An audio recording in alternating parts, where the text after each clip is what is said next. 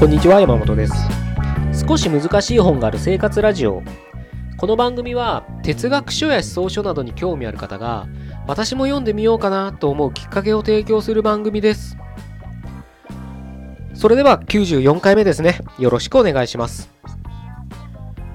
今日はコレクションっていうことについて少し考えてみたいなと思います。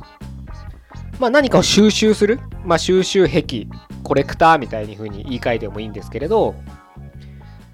まあパッとねいろんなコレクターをがね頭に浮かんだかと思うんですけれどそういう時ね自分は何を集めてるだろうってちょっと考えてみても面白いかなと思いますしあの私はそういう趣味ないななんて思っても実は何かをねやっぱり集めてるっていうのは大なり小なり僕はあると思ってるんですよ。それこそ分かりやすいフィギュアを集めるとか、うん、切手を集めるとかそういったものではなくてまあ自分がねちょっと好きで毎回このブランドの何かを買ってしまうとかまあ食器が好きでどこどこのねメーカーの、うん、食器をつい買ってしまうとかもっとね何か、うん、化粧品でもついこのねあのブランドのものばかり集めてし集めてしまうというか、まあ、肌に合うとかねそういう理由もあるのかもしれないけど買ってしまうっていうのだってコレクションって言えると思うんですよ僕は。なのでなんだろうな趣味嗜好のの対象としてのコレクションだけじゃなくてそういった何か僕らの日常を生活する必需品とか何か意識してないけどついそれを買ってしまうみたいなのだってコレクションだって言えると思う思うんですね僕は。なのでそういった視点でね自分の生活振り返るとまたそれはそれであの楽しいなとは思うんですけれど僕はねあのスーツとか靴とか好きででまあスーツコレクターってあんま聞かないかもしれないんですけれど靴はね好きな人結構多いですよね。それは男女問わず女性も靴好きな人僕すごいいっぱい知ってますしそんなに買ってどうすんのおかんなんて言ってる僕の友達がいて、そのお母さん本当にね、靴がすごい好きで、うん、靴はね、やっぱり飾ってある姿も美しくなきゃいけないのよっていう名言をね、僕に伝えてくれた 素敵なおばさまなんですけれど、まあそういうね、履かないけど何か取ってるみたい、もう買ってしまうみたいな人もいるわけです。で、男性にだってね、あの、まあ僕がね、スーツに、あの、スーツを着る時に履くようなね、靴が好きで、まあそういったものをね、買ったりとかしたり、そういうのが好きな人と話したりもするんですけど、そういったね、革靴って言われるような紳士靴って言われるようなものじゃなくて、スニーカーだって好きな人は集めるでしょうし、あとサンダルとかね、ブーツとか、まあ、あの、ジャンルは問わず、ジャンルとか靴の中のカテゴリーはね、問わず、やっぱ靴好きな人って多いなぁなんて思うんですけれど、たまにね、そういった靴好きな人と話してて思うんですけど、本当ね、好きな人って20足、30足持ってるんですよね。もっと持ってる人もいますから。なかなかの靴道楽ですよね。で、一回も履いてない靴とかあるんですよ。やっぱそういう人って。それはね、結構日本人にね、如実なのかなと思うんですけれど、例えば、あの、靴って毎日履き替えたって、まあ1週間あれば7足あればいいわけじゃないですか。で、雨の日用とかね、あったって、やっぱ、多くてもね、まあ、ちょっと靴道楽っぽいけど、でも10足あれば事足りるわけで。で、たそういったね、靴って高級紳士靴って言われるようなカテゴリーの靴って、まああの、製法によってちょっと違うんですけれど、頑丈なんで、減ってきたらその修理して、変な話ちゃんと手入れすれば、変な、一生履けるんですよ。あの、イギリスのチャールズ皇太子の靴とかね、あの、まあ、もし見る機会ないと思うんですけど、彼は、まあ、ジョン・ロブの靴とか、まあ、いろいろイギリスですからね、そういったチャーチとか履いてるんですけれど、継ぎはぎしてまで履いてますからね。もう自分の足にぴったり吸い付くようになった多分靴なので、もう手放せないでしょうし、もうそのぐらい、靴を継ぎはぎするわけですから、パッチみたいに でもそれぐらいやっぱ靴って一生もの、一生ものにね、なり得るものなんですよ。なので、あのー、さっきも言った通り、まあ、10足でも確かに多すぎるんですよ。我々一般人からしたら。まあ変な話、5足あれば十分ローテーションもできるしっていうぐらいなんですけれど、好きな人はやっぱ20足30足集めてしまう。でまあ僕はその気持ち 全然分かってあの靴ってある種芸術芸術品だと思ってるのであの見てめでる対象としてでも僕はいいと思っちゃってるんですよ。変な話ね。あの靴を作ってる職人の気持ちとか考えたらやっぱ履いてもらいたいっていうのがあるからたまにねほんとオブジェみたいな靴作る人たちもいますからそれはそれでいいんですけどやっぱり僕が好きな靴っていうのはやっぱり履いてなんぼの靴なので履かないとね、靴ってやっぱ、1足2足だったら手入れはね、定期的にやれますけど、30足とか40足になってくると、履かない靴の手入れって結構めんどくさくて、あの、で、この日本においては、やっぱり湿気とかの問題があって、カビとかね、革靴なんで、手入れ、毎日履いて、ローテーションでね、履いて、うん、履いたらやっぱね、ブラッシングとかしますから、そういうのだったら特にね、梅雨だからとか気にしないんですけど、履いてない靴が梅雨とかに入ると、もう結構やっぱりね、気をつけないとすぐカビちゃうんですよ。僕の知り合いなんて、靴とスーツの専用ルームあり、持ってるらしいですからね。で、そこはもう1年間通して、同じ温度、同じ湿度の部屋らしいんですよ。本当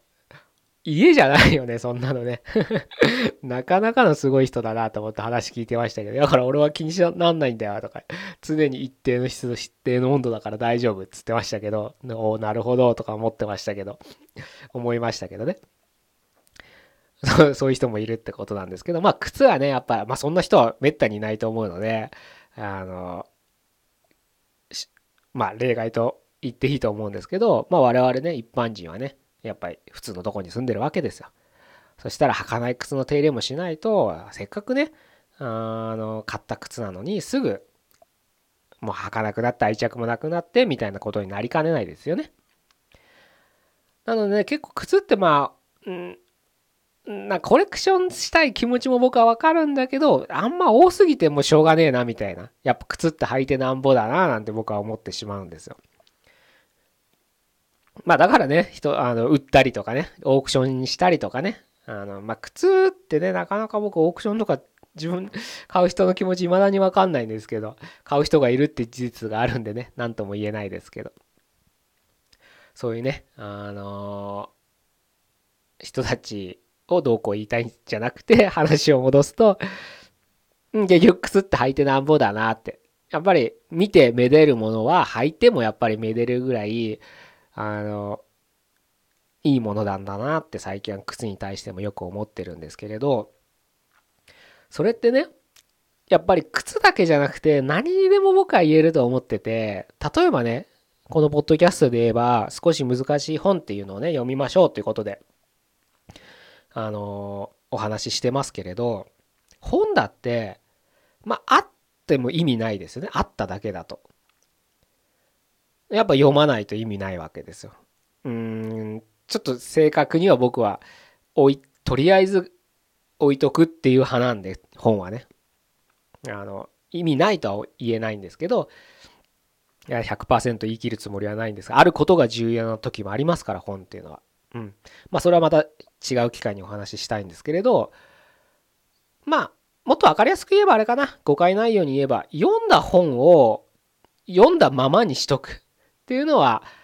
買った靴を履かないでそのまま置いとくと僕は同じだと思ってるんですよ。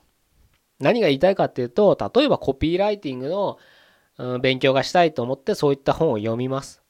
読みました。読了しました。なるほど、こういうふうにすればいいのか、こういうふうにしたら人はもしかしたら反応してくれるのかな、みたいな知識を得て終わり。これじゃあんま意味ないですよね。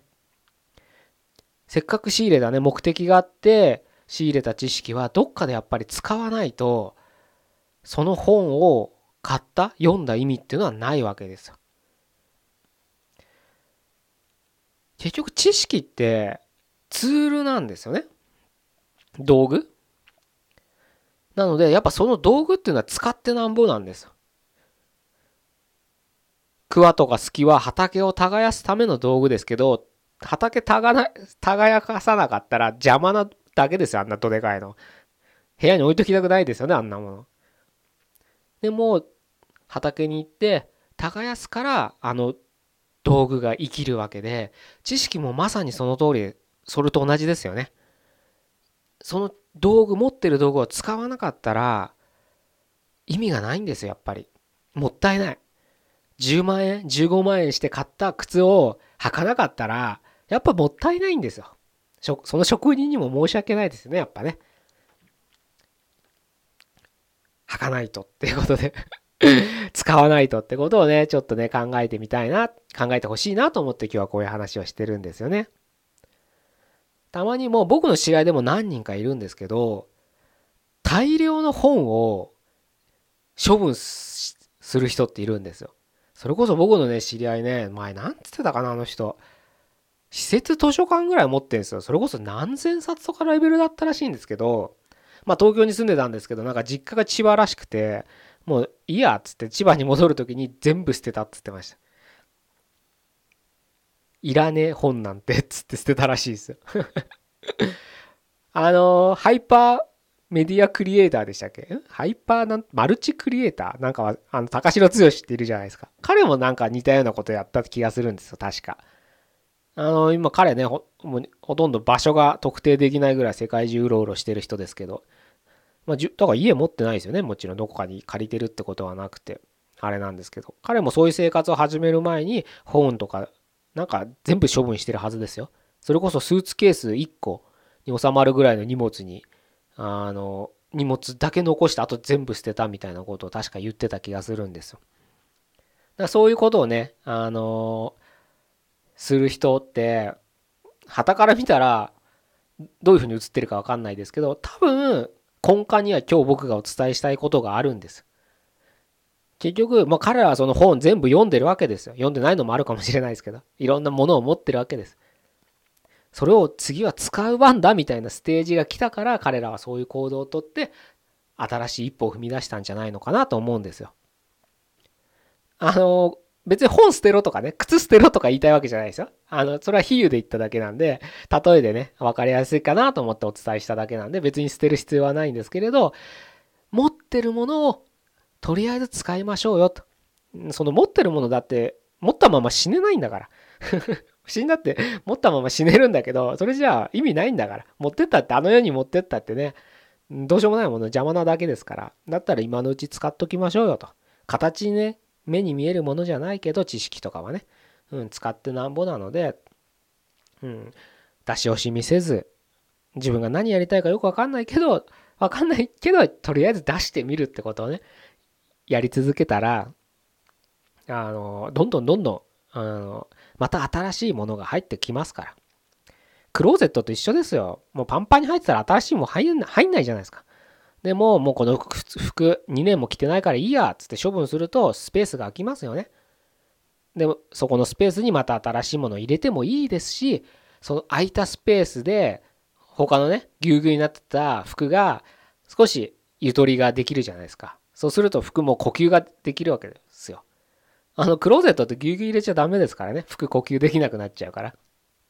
なので、そのきね、お気に入りで着てた服が今までぎゅうぎゅうで入れられてたのに少しゆとりを持って呼吸できることによってお気に入りがまたさらにねあの長持ちする生き生きとねあの記事もよみがえるみたいな印象を持っていただければ今日